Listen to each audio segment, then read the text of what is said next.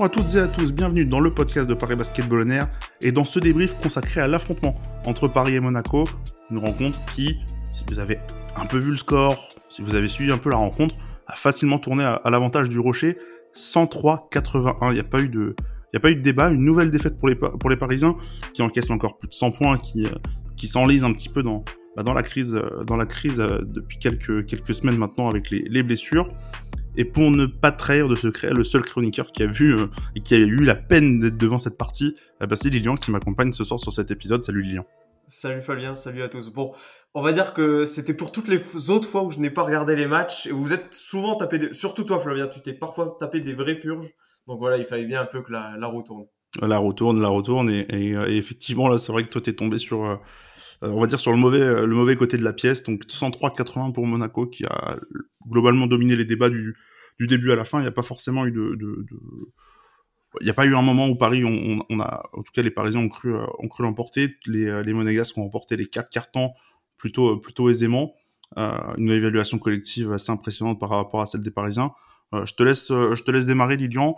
Qu'est-ce qu'on retient globalement de cette partie bah, du côté, du côté parisien? Bah, une partie qui, un petit peu comme les, les dernières prestations parisiennes depuis la, la mi-janvier, euh, une partie assez compliquée. Euh, toujours l'absence de Kyle Allman qui pèse euh, énormément sur euh, l'effectif parisien. Alors pour cette rencontre, il y avait le, le retour de, de Julian Bégarin qui a fait pas un petit peu de bien, mais qui a un tout petit peu changé quand même la, la manière dont a fonctionné l'équipe à Monaco. Mais voilà, alors Paris a très bien débuté la rencontre pendant 3 minutes, le temps de mener 11-2. Mais après, Monaco a, a, mis la machine en route. Et surtout, ce qu'on peut, je pense, le principal enseignement qu'on peut retirer de cette rencontre, c'est que Paris a pour une fois, et c'est euh, et pourtant on, on vend Paris euh, sur cet aspect euh, depuis le début de la saison. Paris a trouvé en face de lui ce dimanche un, du répondant physique à Monaco. Euh, on le savait déjà lors de la précédente euh, confrontation à Roland Garros. On savait que Monaco, bah voilà, c'est une équipe qui joue le relique, qui a un, un, fort effectif, mais qui a surtout un effectif avec des joueurs très très athlétiques. Euh, la nouvelle addition d'il y a peu de temps, Shima Moneke en, en est un exemple. Don Taol aussi, on en reparlera un petit peu. Mais je trouve c'est ce qui a vraiment fait la différence sur le Rocher euh, ce dimanche, c'est que Paris a été bouffé dans l'intensité, euh, que ce soit dans la pression défensive qu'a pu mettre, qu'ont pu mettre les hommes de Sasa Obradovic, ou que ce soit dans pour défendre sur les joueurs monégasques Monaco qui a qui a eu euh, qui a shooté, je crois, une trentaine de lancers sur l'ensemble du match, euh, 19 rien que sur la première période. Et ils n'ont pas cessé de bah, d'agresser, d'aller vers le cercle parisien en tout cas. Et c'est ce qui a fait la différence face à Paris. Euh, bon, vous l'aurez compris, on va pas forcément être encore une fois très positif sur un, un débrief de match. Euh, Lilian, je te propose que au lieu d'aller dans le négatif tout de suite, commencer peut-être par le positif. Est-ce que tu retiens au moins quelque chose de bah voilà qui qui ferait plaisir côté côté parisien ce soir, même si c'est pas forcément évident? Bah, on peut retenir le, le, fait que Paris a, retrouvé de l'adresse, alors notamment en, première période, c'est ce qui leur permet de tenir, hein, parce qu'on, c'est ce que je vous disais dans notre conversation ensemble, c'est que Paris était clairement dominé, mais resté dans le match grâce à son adresse à trois points. Il y a 7 sur 17 à trois points euh, à la mi-temps, et ça permet d'être on va dire seulement entre guillemets à une dizaine de points de, de Monaco. Euh, autre point positif, toujours sur l'adresse, l'adresse au lancer franc. Et c'est quelque chose qu'on avait, que j'avais moi-même pointé du doigt dans le podcast qu'on avait fait en, en ce début d'année sur les bonnes résolutions que devait prendre Paris. Euh, et c'est un point positif parce que ça avait été notamment un péché mignon lors du match à, à, à Dijon, oui, il me semble. C'est ça où Paris avait été assez maladroit au lancer franc. Là, pour le coup, euh, beaucoup de beaucoup de réussite, notamment Ismaël Kamagaté qui avait eu un mauvais passage à Dijon. Donc euh, voilà pour les points positifs, c'est à peu près tout parce que franchement Paris a été dominé dans la plupart des débats. Et si je dis que Paris a une bonne adresse à trois points, c'est aussi parce qu'ils sont un petit peu entêtés dans cet exercice-là. Alors avec réussite, notamment en première période. Mais j'ai trouvé que Paris n'avait aucune solution à part, à part ce tir extérieur. Ils n'ont pas essayé de chercher notamment des solutions à l'intérieur qui auraient peut-être permis une certaine alternance et euh, permettre d'un petit peu troubler cette défense de Monaco. Est-ce que le fait que, bah, peut-être que je, lance un pavé dans la main, mais est-ce que le fait que on ait des absences, notamment euh, Cal Holman Jr., notamment Axel Toupane qui, euh, qui, était, euh, qui était absent pour cette rencontre, est-ce que ça, change vraiment, ça change la donne ou, ou l'équipe de Monaco a vr vraiment largement un, ton au-dessus? Bon, on a bien vu que l'absence de Kalalman, elle, elle, pèse dans la donne depuis, depuis un certain moment. Euh, bah, on en parlait sur, cette, euh, sur le fait que derrière Tyrone Wallace, bah, il n'y a plus vraiment de, il y a plus de porteur de balle principal, euh, en tout cas de créateur pour les autres. Et, et ça, enfin, c'était encore flagrant euh, face à, face à Monaco, même si bah, Juan Bégarin peut un petit peu embrasser ce rôle. Je trouve qu'il l'a pas fait et qu'il s'est vraiment entêté dans des, dans des solutions personnelles, mais j'ai envie de dire, je vais, ça c'est une remarque que je peux faire pour tous les fictifs parisiens. Parfois, c'était un petit peu chacun qui tentait sa petite solution personnelle. Le seul qui a peut-être tenté de créer un petit peu pour les autres, c'est Michael Rowe, que je trouve que c'était le premier match que je voyais de lui euh, en entier. Et je trouve qu'il est intéressant quand il tient un petit peu la balle. Alors pas sur euh, de multiples possessions, mais les quelques fois où il l'a fait, il a notamment joué quelques quelques pick and roll, normal quand, avec son nom. Mais euh, mais je trouve qu'il a vraiment été intéressant dans cet aspect-là et c'est les seuls moments où on a vu une attaque parisienne un tout petit peu fluide qui, qui cherchait à faire euh, plus de 2-3 passes. Sinon, c'était vraiment beaucoup de solutions euh, personnelles. Ouais, tu parles, tu parles de rôle. On, en parlait déjà dans le podcast. On avait parlé un peu des arrivées en, fin de semaine dernière. Et puis, euh, et puis même sur le, le, débrief un petit peu de, de, de contre Dijon. C'est vrai que Michael Roll sur le, le, pour tenir la balle, en tout cas, il y, a des, il y a des choses qui sont vraiment intéressantes. Et, et tu, tu parlais de, de, de cet aspect du, du pick and roll justement on a vraiment l'impression que ça va être une arme qu'il va utiliser euh, euh, assez régulièrement et de manière assez efficace quand il va euh, quand il va avoir le ballon dans les mains. Alors bon, là, là en ce moment, c'est pas dit qu'il l'est quand Kyle va revenir. On sait pas encore quand quand KJ sera de retour. Il va être réévalué là dans dans, la semaine. Mais on va dire que c'est une solution de secours qui qu'on l'a contre les top teams comme comme Monaco, c'est encore juste. Mais pourquoi pas sur bah pourquoi il y aura la réception de Pau la semaine prochaine pourquoi pas euh, le voir euh, dans cet, exercice. pardon. Euh, est-ce que tu avais d'autres choses ou est-ce qu'on passe à, cet aspect tactique que tu citais un petit peu en début de podcast? Non, je pense qu'on peut, je pense qu'on peut y aller, mais je pense que ça aura peut-être pas échappé à, nos auditeurs qui auront vu le match. quand je disais que Paris s'est entêté à trois points, ben le, le parallèle que je fais, c'est qu'en fait, les intérieurs parisiens n'ont pas du tout été servis. Alors, Ismaël Kamagaté termine plutôt avec une, bah, il termine plutôt avec une fiche honorable. Je crois qu'il marque 13 points, euh, notamment 7 euh, sur 8 au lancer. Il a 8 rebonds. Mais je me, je me suis noté, la première fois qu'on a servi Ismaël Kamagaté, que ce soit sur pick and roll ou au poste bas, c'était en début de troisième quart-temps. Euh, il y a, je crois, Tyron Wallace lui file un moment la balle au, poste bas, il se retourne très vite. Après, euh, Michael Wall, à un moment, le sert pour, sur justement un pick and roll. Euh, et, c'est là que je me, enfin même les commentateurs de Bean euh, s'en sont bien rendus compte également, c'est que Paris euh, a, comme parfois cette saison ça peut arriver, Paris oublie de se servir de ses intérieurs, alors bah, alors que sur un match comme ça où justement bah tu le disais, euh, Alman pas là, Tupan en plus qui est également absent, bah, pourquoi ne se pas se servir de ces intérieurs qui sont en plus très polyvalents, que ce soit bah, Ismaël Kamagaté pour rouler vite vers le cercle, euh, Evans que tu peux un petit peu utiliser à, à mi-distance comme un Sims euh, qui bon qui s'écarte davantage, qui n'a pas forcément ce, ce profil d'intérieur euh, pur. Mais mais voilà, moi ça m'a encore une fois ce manque d'alternance et cet entêtement à vouloir absolument shooter à trois points. Euh, je trouve que c'est quelque chose qu'on voit de, enfin, c'est quelque chose qui se répète dans la saison et c'est dommage quand tu vois que tu as des, bah, Ismaël Kamagaté, il est efficace sur ce match, donc pourquoi ne pas plus s'en servir, ne pas plus le mettre en confiance? En plus, il provoque également beaucoup de fautes, 5 sur ce match. Donc vraiment, c'est quelque chose qui m'a, c'est quelque chose qui m'a marqué et c'est dommage que inlassable, enfin pas inlassablement, mais que ce soit des, choses qu'on remarque et qui se répètent dans le temps. Euh, et c'est préjudiciable pour Paris de, de s'entêter dans, dans ce tir extérieur, surtout quand on voit que parfois la réussite n'était pas. Elle l'était en partie euh, ce dimanche, mais voilà, il y aurait pu y avoir un petit peu plus d'alternance face à Monaco. Moi, j'ai peut-être une réponse, en tout cas un élément de réponse à, peut-être t'offrir, c'est que, et ça fait glisser justement sur l'aspect la, tactique de cette partie, on, a vu Paris quand même largement dominé euh, par les intérieurs. C'est les intérieurs de Monaco ont vraiment fait la misère à, Paris. Quand tu vois le, match de Shima Moneki par exemple, le match de Don Tao en défense qui est, qui est absolument impressionnant. Euh, toi, que, tu, tu penses pas que justement que, ce, le fait d'avoir eu deux joueurs qui ont été à ce niveau-là, qu'ils ont 24 et 23 des balles euh, tous les deux, euh, ils ont eu de la réussite, certes en attaque, mais surtout en, surtout en défense, notamment pour Don Taoul, qui a été vraiment un protecteur de, de cercle vraiment efficace et, très dissuasif. Comment est-ce que est-ce que justement le fait que ces intérieurs monégasques soient aussi en forme, aussi forts contre contre toi, ça t'a pas forcé justement à, à, à, plutôt aller sur tes sur tes, joueurs extérieurs, notamment Tyrone Wallace qui a 14 sur 4 sur 15 4 sur 15 au tir et qui fait pas forcément un très bon match. C'est possible, mais en même temps, alors je dis que Paris s'est entêté à 3 points, mais il y a quand même, notamment en première période, eu pas mal de tentatives d'aller au cercle.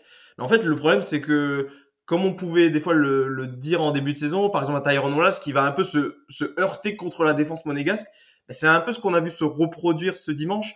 Euh, je cite Tyrone Wallace, mais également Juan Bégarin, qui s'est souvent heurté face à un mur. Monaco qui vraiment avait pour volonté de, de défendre son cercle. Et, et les fois où tu as justement servi tes intérieurs avec de la vitesse, Ismaël Kamagaté qui roule vite vers le cercle. Là, tu pouvais prendre un petit peu de vitesse les, les intérieurs de Monaco. Mais c'est sûr que si tu commences à driver de la ligne à trois points et tu files direct, essaies directement d'aller vers l'arceau, bah, je veux dire, Hall, en plus, euh, en plus d'avoir des bras gigantesques, il est également assez rapide avec ses pieds. Donc, il, il pouvait se mettre en face. Donc c'est ça aussi qui a pêché, c'est des fois d'un petit peu de lever la tête et essayer de, de servir un, un, intérieur qui coupe ou qui est un petit peu écarté du cercle pour, euh, pour essayer de se faire un chemin. Je trouve que Paris, des fois, c'est un petit peu cassé les dents sur, euh, sur la défense de Monaco. Ouais, parce que tu, tu regardes un peu les, les statistiques. Euh, Sims a été très bon, enfin très efficace au scoring, mais c'était surtout en début de match, si je dis pas de bêtises.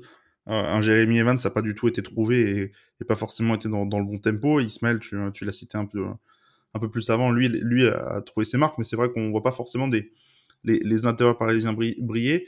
Et ce qui est un peu étrange, je te, je te relance là-dessus, mais c'est la force du Paris Basketball, justement, cette, cette domination athlétique, savoir courir et sauter haut. Et, euh, et, et, tu t'es peut-être heurté ce soir contre une équipe qui était peut-être mieux armée sur, euh, sur ce style de jeu-là. Ouais, et puis aussi, euh, pour ajouter sur la, la petite différence que tes intérieurs sont aussi moins servis, euh, là aussi, ça fait écho à, à l'absence de Kyle Allman. Kyle Allman qui trouve énormément, par exemple, euh, Ismaël Kamagaté sur des petits jeux euh, de alley-oop. Et, et ben, Tyrone Wallace, il a pas forcément cette relation-là avec ses intérieurs. Donc ça joue aussi également, ça enlève, quel, on va dire, allez, par match, 4, 5 possessions, mais tout de suite, ça changerait la donne. Et, et oui, pour te, pour continuer sur ce que tu disais, euh, bah Paris est tout simplement tombé face à une équipe d'Euroleague euh, qui, je trouve, parfois on peut, quand on regarde des matchs de Monaco, on peut se dire ah, ils sont un petit peu en dilettante face à certaines équipes. Ils mettent pas forcément les, les ingrédients euh, pour euh, remporter le match. Bah là, je trouve que pour le coup, Paris est aussi tombé sur une, une bonne équipe de Monaco. Il faut, il n'y a pas que la prestation, enfin la mauvaise prestation parisienne a été aussi engendrée par euh, par la bonne partition euh, des, des joueurs de Monaco. Et parmi les joueurs athlétiques voilà Moneke, Donta Hall et même des joueurs euh, enfin c'est des joueurs qui sont aussi qui prennent de la place entre guillemets. Des des Motier Younas des Jordan Lloyd qui a été également très bon franchement Paris n'a pas fait un bon match mais c'est aussi en grande partie dû à la, à, la, performance des joueurs de Monaco j'ai une petite question avant de passer sur, sur le joueur du match. Quand je vois les les, le, on va dire, les minutes des, des, des, jeunes du, des jeunes parisiens, mais a mon Crespin 12 minutes, 7 minutes pour, euh, pour Mohamed Diawara et pour Kylian Mal, euh, pour Mohamed Diawara et Kylian mais euh, j'arrive pas. Euh, est-ce que, enfin moi c'est une question, mais comme justement j'étais pas devant le match, je me pose, je, que je me pose, c'est est-ce que Paris a peut-être pas abandonné un peu vite l'idée de gagner ou perdre ce match? Bah, C'est vrai quand tu as fait cette remarque dans notre conversation WhatsApp, je j'y avais pas pensé au début et c'est vrai qu'après après coup je me suis dit ouais bon, la rencontre semblait perdue. Il, il, je voyais, on, par rapport au momentum de la rencontre, on voyait pas les Parisiens revenir. Mais c'est vrai que moi aussi, après, je me suis dit, il, il, va y avoir six minutes de blowout. Euh, no offense aux jeunes, mais voilà, quand tu mets tes trois, tes trois espoirs sur le terrain, c'est un peu que tu, tu rends les armes. Et c'est vrai qu'il y avait, il y avait entre plus, ça oscillait l'écart entre plus 18 et plus 22. Il y avait de grandes chances que tu perdes ta rencontre, mais c'est vrai que c'était, ça vous vaincu un peu tôt. Alors après, voilà, Paris a un calendrier assez dense, des blessés qui plus est. Donc euh, bon, il y avait certainement un petit peu de gestion aussi. Euh, quand tu sais qu'en plus, bon, t'es mené de 20 points face au premier du championnat. En même temps, ça peut se comprendre, mais je comprends aussi ton point de vue qui fait que peut-être qu'on a rendu un petit peu les armes plus vite. Euh, Maël Moncrespin peut-être un petit peu plus de minutes que les autres jeunes parce qu'il est rentré en fin de troisième quart-temps, notamment parce que Jérémy Evans avait un problème de faute. Mais oui, c'est vrai que les, trois jeunes joueurs sont rentrés, ils devaient rester six minutes dans le, dans le quatrième quart-temps. Je te propose qu'on passe sur le, joueur de, dont on voulait parler ce soir, qui était euh, qui faisait son retour justement après une blessure à, la cheville, c'est John Bégarin. Euh, bah, qu'est-ce que tu as pensé de sa, partie? Tu m'avais dit qu'il s'était un petit peu fait mal pendant le match. Euh, il finit à 9 points, 5 d'évaluation. Peut-être que es, on reste un peu sur notre fin encore une fois sur, sur Juan. J'ai envie de dire c'est typiquement le genre de match que, de Juan que je n'apprécie pas trop. alors oui, il y a eu une petite alerte en début de match où il fait une tentative de drive et, et il y a une faute d'un joueur de Monaco et en fait dans l'élan, Juan Bégarin retombe assez violemment sur le dos. Et heureusement, il y avait plus de peur que de mal a priori. Il a pu reprendre, il a pu reprendre sa place par la suite. Mais ouais, beaucoup. Je me suis dans mon imaginaire, je me disais en début de match que hum, son retour allait permettre un petit peu plus de fluidité en attaque, notamment quand euh, Wallace n'est pas sur le terrain. Mais je sais pas, il n'a pas forcément cherché à, quand en tout cas sur ses, la plupart du temps où il avait le ballon, j'ai pas trouvé qu'il a essayer de chercher ses coéquipiers, chercher plutôt la solution individuelle.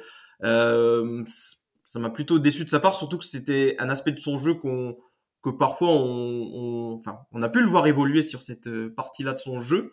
Donc j'ai trouvé ça dommage que là il avait peut-être potentiellement un, terrain pour s'exprimer et il ne l'a pas exploité. Euh, il n'a pas forcément été en réussite sur son tir ni sur son drive. À un moment il est, euh, il fait une tentative de dunk sur euh, Danta Hall, mais c'était assez ambitieux justement.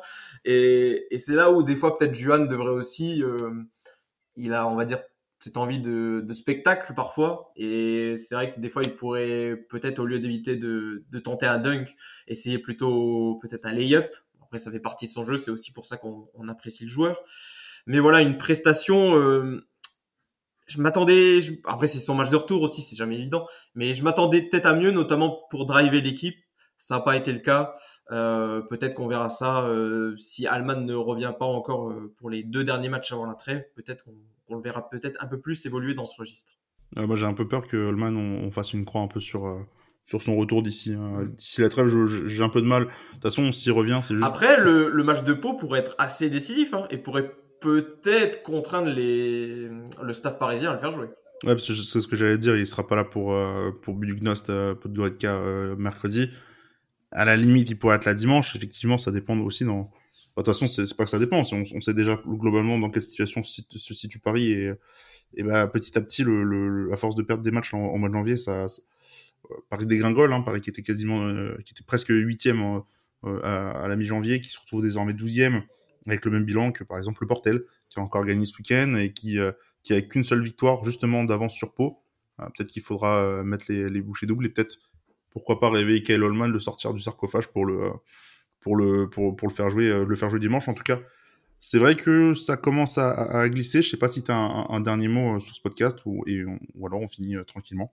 Ben, j'ai bien peur que tant qu'il n'y a pas le retour de Alman, ça va, ça va continuer à glisser de la sorte, à moins qu'il y ait, voilà, comme, qu'il y un, pic d'adresse, par exemple, avec le, le retour à domicile, ça peut jouer.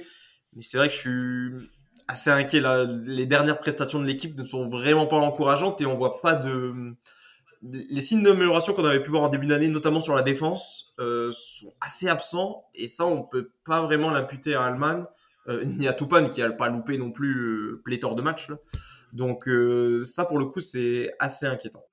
Après, il faut voir aussi en, championnat que, que, Paris, là, sur les deux dernières semaines, a affronté, affronté deux, deux, deux, équipes du top 4 qui, euh, qui elles, sont, sont vraiment sur un rythme vraiment exceptionnel. Dijon, euh, Dijon certes, c'est une, on va dire une bavure pour ne pas l'avoir remporté euh, vu le scénario de la rencontre. Par contre, bah, forcément, si tu joues contre Monaco, qui a déjà quatre, trois victoires d'avance sur le deuxième, bon, tu te dis que avec avec peut-être que la, chanson aurait été pareille et que tu repars avec deux, défaites. Je, pense que c'est plutôt justement sur les, les, matchs contre Pau où tu dois peut-être te tester, voir si, ton groupe est capable de réagir. Euh, tu auras un match de Cup dans la semaine, est-ce que bah, tu prends le choix aussi de pas forcément euh, mettre beaucoup de billes dessus et euh, vu que la qualif en playoff est déjà actée, que tu vois quand même les, les, les, équipes devant euh, au, classement prendre un peu d'avance, est-ce que tu, ça vaudrait pas le coup justement de, bah, de prioriser là, le match contre Pau avant la trêve plutôt que de bah, justement d'être tranquille, de, bah, de le bazarder et de te retrouver vraiment dans, dans encore une fois à la trêve avec bah, le même bilan que que, que le 17 e de, du championnat. Quoi. ça pourrait être le cas, mais j'ai l'impression qu'à chaque fois qu'on dit ça, Paris se relance en Eurocup. J'ai l'impression qu'à chaque fois qu'on est un petit peu en mal de confiance, l'Eurocup, c'est un petit peu un, exutoire pour les Parisiens. Mais c'est pour ça que je tiens à dire, c'est vraiment plus le contenu des prestations qui me chagrine plutôt que les résultats en eux-mêmes. On va pas dire qu'ils sont logiques, mais bon, s'attendait à une défaite à Monaco, euh, une défaite contre l'Asvel à, à l'Accor Arena, ça n'a rien de déshonorant. Mais, mais voilà, c'est plus dans pas d'évolution dans les. On a l'impression que voilà, des fois il n'y a pas d'adaptation par rapport au par rapport euh, d'un match à l'autre, et c'est plus ça qui me qui me chagrine que que le bilan comptable en lui-même, même si là, pour le coup, il, devient inquiétant avant d'affronter Pau. Ah bah justement, le truc d'adaptation, c'est des choses qu'on soulignait en début de saison. Je me souviens avant euh, avant le bon passage au mois, au mois de novembre, début décembre. Euh, justement, on parlait de calendrier, il y a donc l'Eurocup qui deux matchs à domicile, Paris qui revient enfin sur ses terres après avoir fait euh, un bon road trip, euh, un bon road trip que ce soit un peu en Europe là, parce qu'ils ont été quelques jours à, Grande Canaria puis direct à Monaco, ils sont pas repassés par Paris. Là, ça va être la réception mercredi à 20h30 de Budugnospo de Vodka. Justement, match important parce que les deux, équipes ont le même bilan, 8 victoires, 5 défaites. Paris s'était imposé un peu par surprise à l'aller. je, me, souviens qu'on avait été plutôt, plutôt surpris de la victoire parisienne. Euh, Paris qui est actuellement cinquième, donc voilà, c'est euh, un, un, match pour soit rester dans le top, euh, pas loin en tout cas du top 2-3 avec Ankara et Tel Aviv, ou alors bah, te retrouver sixième avec certes de l'avance sur Londres, mais mais mais pas forcément du coup un, train de retard on va dire sur sur les, les, premiers les premières têtes. Et puis dimanche nous on va se retrouver dimanche pour le pour le débrief de, du match contre Pau. Si tu dis pas de bêtises c'est 17h dimanche. Ouais c'est bien ça 17h dimanche pour, euh, pour, euh, pour Pau, une victoire impériale pour Paris, avant de, avant de passer quelques petites vacances. Euh, on espère pour eux, le, avec un, bol d'air frais et pas forcément le, bah, la crise qui, qui toquerait à, la porte. Comme je vous le disais, du coup, on va se retrouver nous dimanche prochain pour bah, le, le, débrief entre Paris et Pau. Prenez soin de vous et à très bientôt. Merci de nous écouter. Salut